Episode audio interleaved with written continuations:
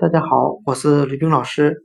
今天我们来学习单词 beam，b e a m，表示光线、光束的含义。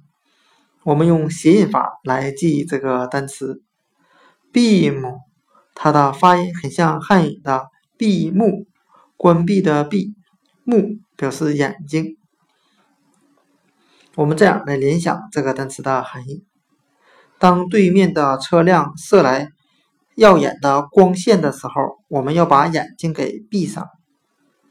今天所学的单词 beam，光线、光束，我们就可以通过它的发音来联想到汉语的闭目、闭上眼睛。